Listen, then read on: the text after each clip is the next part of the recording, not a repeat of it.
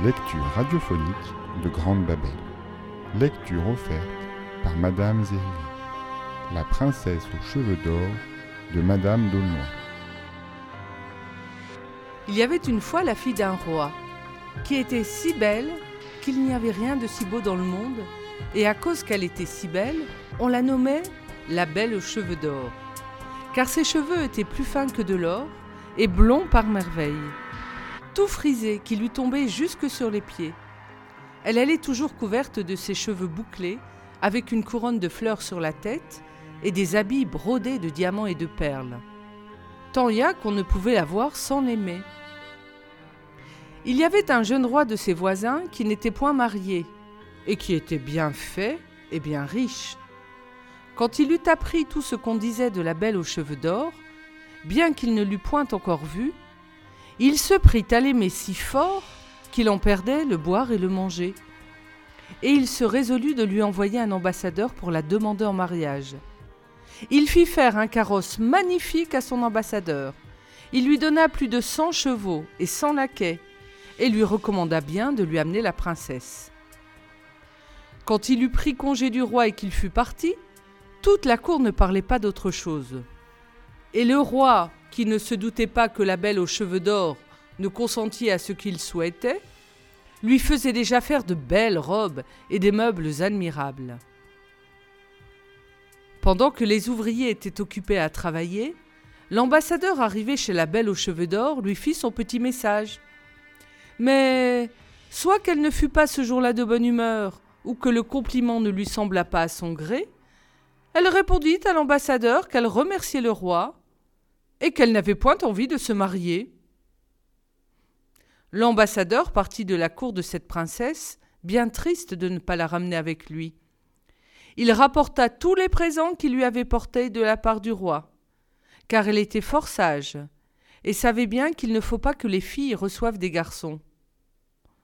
Aussi elle ne voulut jamais accepter les beaux diamants et le reste, et pour ne pas mécontenter le roi, elle prit seulement un carteron d'épingles d'Angleterre.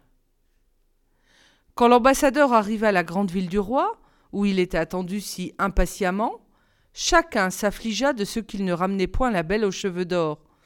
Et le roi se mit à pleurer comme un enfant. On le consolait sans en pouvoir venir à bout. Il y avait un jeune garçon à la cour, qui était beau comme le soleil, et le mieux fait de tout le royaume. À cause de sa bonne grâce et de son esprit, on le nommait Avenant.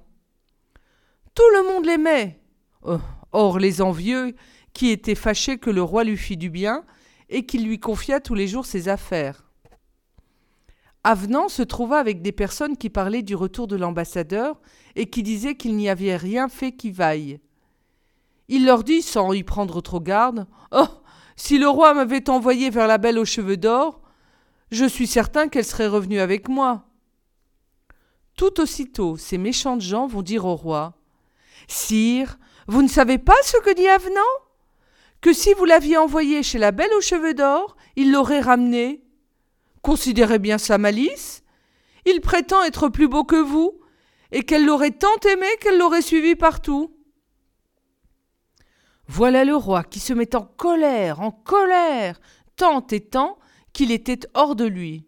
Ah ah dit-il Ce joli mignon se moque de mon malheur, et il se prise plus que moi. Allons, qu'on le mette dans ma grosse tour, et qu'il y meure de faim. Les gardes du roi furent chez Avenant, qui ne pensait plus à ce qu'il avait dit, ils le traînèrent en prison et lui firent mille maux.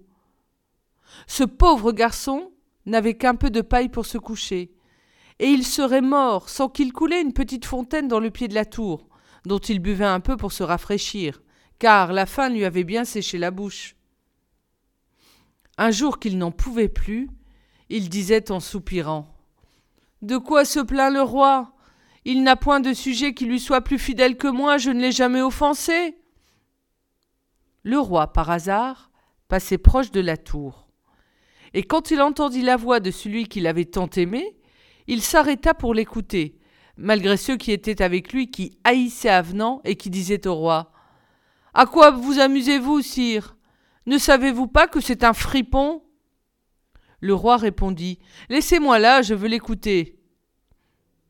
Ayant ouï ses plaintes, les larmes lui en vinrent aux yeux. Il ouvrit la porte de la tour et l'appela. Avenant vint tout triste se mettre à genoux devant lui et baisa ses pieds. Que vous ai-je fait, sire?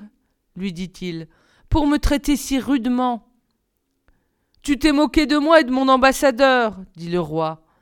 Tu as dit que si je t'avais envoyé chez la belle aux cheveux d'or, tu l'aurais bien ramené. Il est vrai, sire, répondit Avenant, que je lui aurais si bien fait connaître vos grandes qualités que je suis persuadé qu'elle n'aurait pu s'en défendre. Et en cela, je n'ai rien dit qui ne vous dût être agréable. Le roi trouva qu'effectivement il n'avait point de tort. Il regarda de travers ceux qui lui avaient dit du mal de son favori, et il l'emmena avec lui, se repentant bien de la peine qu'il lui avait faite. Après l'avoir fait souper à merveille, il l'appela dans son cabinet et lui dit Avenant, j'aime toujours la belle aux cheveux d'or. Ses refus ne m'ont point rebuté, mais je ne sais comment m'y prendre pour qu'elle veuille m'épouser. J'ai envie de t'y envoyer, pour voir si tu pourras réussir. Avenant répliqua qu'il était disposé de lui obéir en toutes choses, et qu'il partirait dès le lendemain. Oh. dit le roi. Je veux te donner un grand équipage. Cela n'est point nécessaire, répondit-il. Il ne me faut qu'un bon cheval, avec des lettres de votre part. Le roi l'embrassa, car il était ravi de le voir si tôt près. Ce fut un lundi matin qu'il prit congé du roi et de ses amis, pour aller à son ambassade tout seul, sans pompe et sans bruit.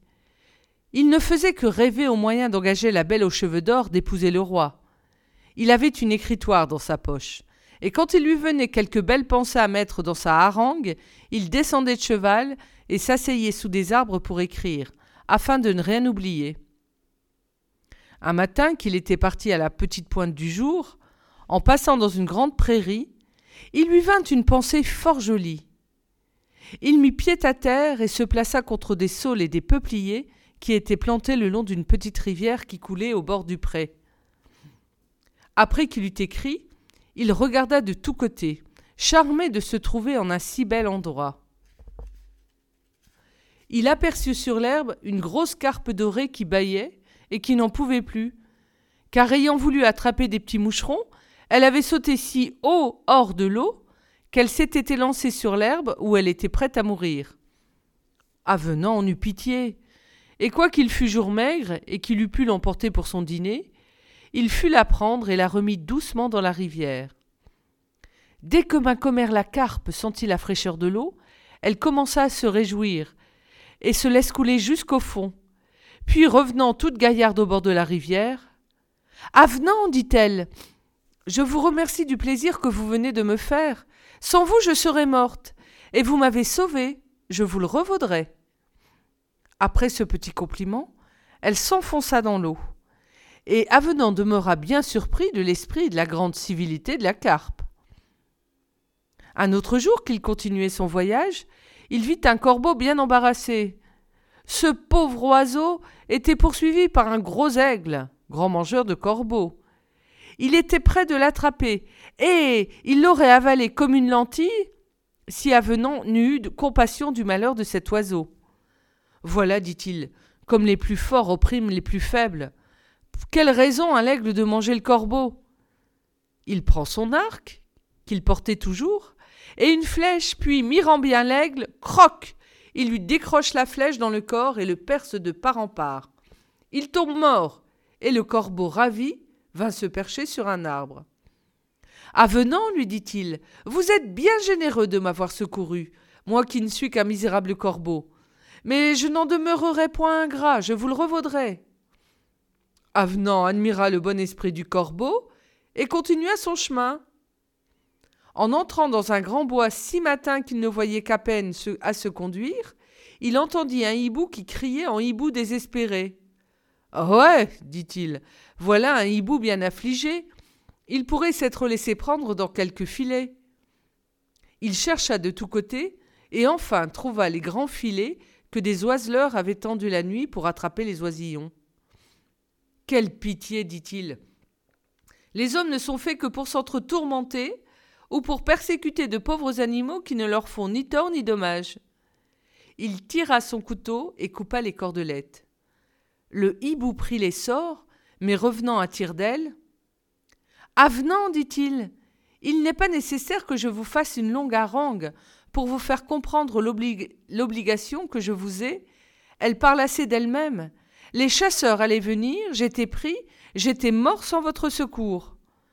J'ai le corps reconnaissant, je vous le revaudrai. Voilà les trois plus considérables aventures qui arrivèrent à Avenant dans son voyage. Il était si pressé d'arriver qu'il ne tarda pas à se rendre au palais de la Belle aux cheveux d'or. Tout y était admirable. L'on y voyait les diamants entassés comme des pierres, les beaux habits, le bonbon, l'argent, c'étaient des choses merveilleuses. Et il pensa en lui-même que si elle quittait tout cela pour venir chez le roi son maître, il faudrait qu'il jouât bien de malheur. Pardon, il faudrait qu'il jouât bien de bonheur. Il prit un habit de brocart, des plumes incarnates et blanches. Il se peigna, se poudra, se lava le visage. Il mit une riche écharpe toute brodée à son cou avec un petit panier, et dedans un beau petit chien qu'il avait acheté en passant à Boulogne. Avant était si bien fait, si aimable, il faisait toutes choses avec tant de grâce, que lorsqu'il se présenta à la porte du palais, tous les gardes lui firent une grande révérence, et l'on courut dire à la belle aux cheveux d'or qu'Avenant, ambassadeur du roi, son plus proche voisin, demandait à la voir. Sur ce nom d'Avenant, la princesse dit Cela me porte bonne signification. Je gagerai qu'il est joli et qu'il plaît à tout le monde. Vraiment oui, madame, lui dirent toutes ces filles d'honneur. Nous l'avons vu du grenier où nous accommodions votre filasse. Et tant qu'il a demeuré sous les fenêtres, nous n'avons rien pu faire. Voilà qui est beau, répliqua la belle aux cheveux d'or, de vous amuser à regarder les garçons. Ça, que l'on me donne ma grande robe de satin bleu brodé, et que l'on éparpille bien mes blonds cheveux, que l'on me fasse des guirlandes de fleurs nouvelles, que l'on me donne mes souliers hauts et mon éventail, que l'on balaye ma chambre et mon trône, car je veux qu'ils disent partout que je suis vraiment la belle aux cheveux d'or. Voilà toutes ces femmes qui s'empressaient de la parer comme une reine. Elles étaient si hâtées qu'elles s'entrecognaient et n'avançaient guère. Enfin, la princesse passa dans la galerie au, au grand miroir pour voir si rien ne lui manquait. Puis elle monta sur son trône d'or, d'ivoire et d'ébène, qui sentait comme baume. Et elle commanda à ses filles de prendre des instruments et de chanter tout doucement pour n'étourdir personne. L'on conduisit Avenant dans la salle d'audience. Il demeura si transporté d'admiration qu'il a dit depuis bien des fois qu'il ne pouvait presque parler. Néanmoins, il prit courage et fit sa harangue à merveille. Il prit à la princesse qu'il n'eût pas le déplaisir de s'en retourner sans elle. Gentil avenant, lui dit-elle, toutes les, raisons que vous venez de me conter sont fort bonnes, et je vous assure que je serai bien aise de vous favoriser plus qu'un autre. Mais il faut que vous sachiez qu'il y a un mois que je fus me promener sur la rivière avec toutes mes dames, et comme l'on me servit à collation, en ôtant mon gant, je tirai de mon doigt une bague qui tomba par malheur dans la rivière. Je la chérissais plus que mon royaume. Je voulais juger de quelle affliction cette perte fut suivie. J'ai fait serment de n'écouter jamais aucune proposition de mariage, que l'ambassadeur qui me proposera un époux ne me rapporte ma bague. Voyez à présent ce que vous avez à faire là-dessus, car quand vous me parleriez quinze jours et quinze nuits, vous ne me persuaderiez pas de changer de sentiment. Avenant demeura bien étonné de cette réponse.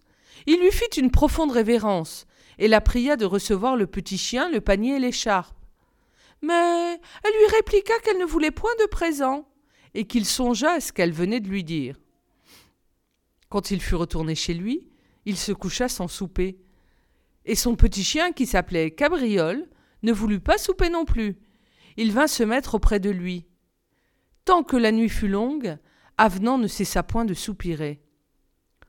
Où puis-je prendre une bague tombée depuis un mois dans une grande rivière disait-il. C'est toute folie de l'entreprendre. La princesse m'a dit cela que pour me mettre dans l'impossibilité de lui obéir. Il soupirait et s'affligeait très fort. Cabriole, qui l'écoutait, lui dit Mon cher maître, je vous prie, ne désespérez point de votre bonne fortune. Vous êtes trop aimable pour n'être pas heureux. Allons, dès qu'il fera jour, jusqu'au bord de la rivière. Avenant lui donna deux petits coups de la main et ne répondit rien, mais tout accablé de tristesse, il s'endormit. Cabriole, voyant le jour, cabriola tant qu'il l'éveilla, et lui dit Mon maître, habillez-vous et sortons. Avenant le voulut bien. Il se lève, s'habille et descend dans le jardin. Et du jardin il va insensiblement au bord de la rivière, où il se promenait, son chapeau sur ses yeux, et ses bras croisés l'un sur l'autre, ne pensant qu'à son départ. Quand tout d'un coup, il entendit qu'on l'appelait. Avenant. Avenant. Il regarde de, tous côtés, ne voit personne. Il crut rêver. Il continue sa promenade. On le rappelle. Avenant. Avenant. Qui m'appelle dit-il. Cabriole, qui était fort petit et qui regardait de près dans l'eau, lui répliqua. Ne me croyez jamais, si ce n'est une carpe dorée que j'aperçois. Aussitôt la grosse carpe paraît et lui dit Vous m'avez sauvé la vie dans le pré des Alisiers, où je serais resté sans vous. Je vous promis de vous le revaloir. Tenez, cher avenant, voici la bague de la belle aux cheveux d'or. Il se baissa et prit dans la gueule de ma commère la carpe, qu'il remercia mille fois. Au lieu de retourner chez lui, il fut droit au palais avec le petit cabriole, qui était bien aise d'avoir fait venir son maître au bord de l'eau. L'on alla dire à la princesse qu'il demandait à la voir. Hélas, dit-elle, ce pauvre garçon, il vient prendre congé de moi. Il a considéré que ce que je veux est impossible et il va le dire à son maître. L'on fit entrer Avenant, qui lui présenta sa bague et lui dit Madame la princesse, voilà votre commandement fait. Vous plaît-il de recevoir le roi, mon maître, pour époux? Quand elle vit sa bague où il ne manquait rien, elle resta si étonnée qu'elle croyait rêver. Vraiment, dit-elle, gracieux avenant, il faut que vous soyez favorisé de quelque fait, car naturellement cela n'est pas possible. Madame, dit-il, je n'en connais aucune, mais j'avais bien envie de vous obéir. Puisque vous avez si bonne volonté, continua-t-elle, il faut que vous me rendiez un autre service, sans lequel je ne me marierai jamais. Il y a un prince qui n'est pas éloigné d'ici, appelé Galifron, lequel s'était mis dans l'esprit de m'épouser. Il me fit déclarer son dessein avec des menaces épouvantables, que si je le refusais, il désolerait mon royaume. Mais jugez si je pouvais l'accepter. C'est un géant qui est plus haut qu'une haute tour. Il mange un homme comme un singe mange un marron. Quand il va à la campagne, il porte dans ses poches des petits canons dont il se sert au lieu de pistolets. Et lorsqu'il parle bien haut, ceux qui sont près de lui deviennent sourds. Je lui mandai que je ne voulais point me marier et qu'il m'excusa. Cependant, il n'a point laissé de me persécuter, il tue tous mes sujets. Et avant toute chose, il faut vous battre contre lui et m'apporter sa tête. Avenant demeura un peu étourdi de cette proposition. Il rêva quelque temps, puis il dit eh bien, madame, je combattrai Galifron. Je crois que je serai vaincu, mais je mourrai en brave homme. La princesse resta bien étonnée. Elle lui dit mille choses pour l'empêcher de faire cette entreprise. Cela ne servit de rien. Il se retira pour aller chercher des armes et tout ce qu'il lui fallait. Quand il eut ce qu'il voulait, il remit le petit cabriole dans son panier, il monta sur son beau cheval et fut dans le pays de Galifron. Il demandait de ses nouvelles à ceux qu'il rencontrait, et chacun lui disait que c'était un vrai démon, dont on n'osait s'approcher. Plus il entendait dire cela, plus il avait peur. Cabriole le rassurait et lui disait Mon cher maître, pendant que vous vous battrez, j'irai lui mordre les jambes. Il baissera la tête pour me chasser et vous le tuerez. Avenant admirait l'esprit du petit chien, mais il savait assez que son secours ne suffisait pas. Enfin, il arriva proche du château de Galifron. Tous les chemins étaient couverts d'os et de carcasses d'hommes qu'il avait mangés ou mis en pièces. Il ne l'attendit pas longtemps qu'il le vit venir à travers d'un bois. Sa tête passait les plus grands arbres, et il chantait d'une façon épouvantable. Où sont les petits enfants que je les croque à belles dents? Il m'en faut tant et tant et tant que le monde n'est suffisant. Aussitôt Avenant se mit à chanter sur le même air. Approche, approche, voici, Avenant, qu'il t'arrachera les dents, bien qu'il soit pas des plus grands, pour te battre il est suffisant.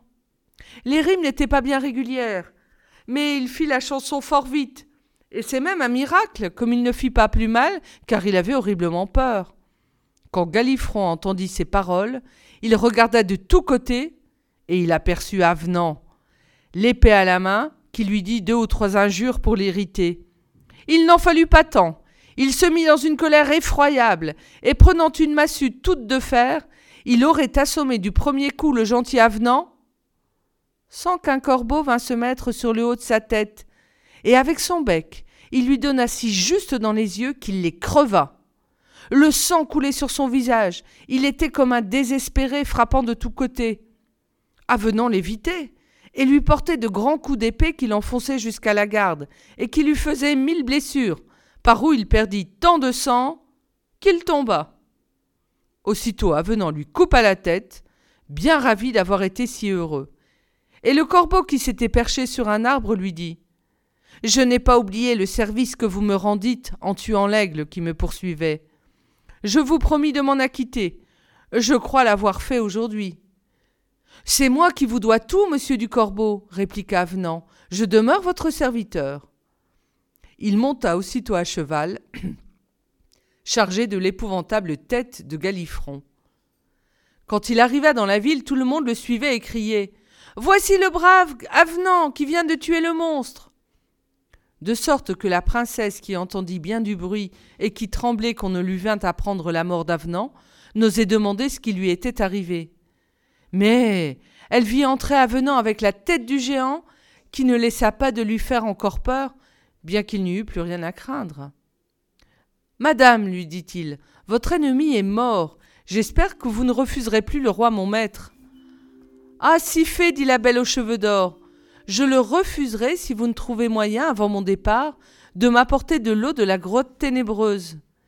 Il y approche d'ici une grotte profonde qui a bien six lieues de tour on trouve à l'entrée deux dragons qui empêchent qu'on y entre. Ils ont du feu dans la gueule et dans les yeux. Puis lorsqu'on est dans la grotte, on trouve un grand trou dans lequel il faut descendre. Il est plein de crapauds, de couleuvres et de serpents. Au fond de ce trou, il y a une petite cave où coule la fontaine de beauté et de santé. C'est de cette eau que je veux absolument. Tout ce qu'on en lave devient merveilleux. Si l'on est belle, on demeure toujours belle. Si on est laide, on devient belle. Si l'on est jeune, on reste jeune. Si l'on est vieille, on devient jeune. Vous jugez bien, avenant, que je ne quitterai pas mon royaume sans en emporter. Madame, lui dit-il, vous êtes si belle que cette eau vous est bien inutile, mais je suis un malheureux ambassadeur dont vous voulez la mort. Je vais vous aller chercher ce que vous désirez, avec la certitude de n'en pouvoir revenir. La belle aux cheveux d'or ne changea point de dessein, et Avenant partit avec le petit chien cabriole, pour aller à la grotte ténébreuse chercher l'eau de beauté. Tous ceux qu'il rencontrait sur le chemin disaient oh, C'est une pitié de voir un garçon si aimable s'aller perdre de gaieté de cœur. Il va seul à la grotte, et quand il irait lui centième, il n'en pourrait venir à bout. Pourquoi la princesse ne veut-elle que des choses impossibles?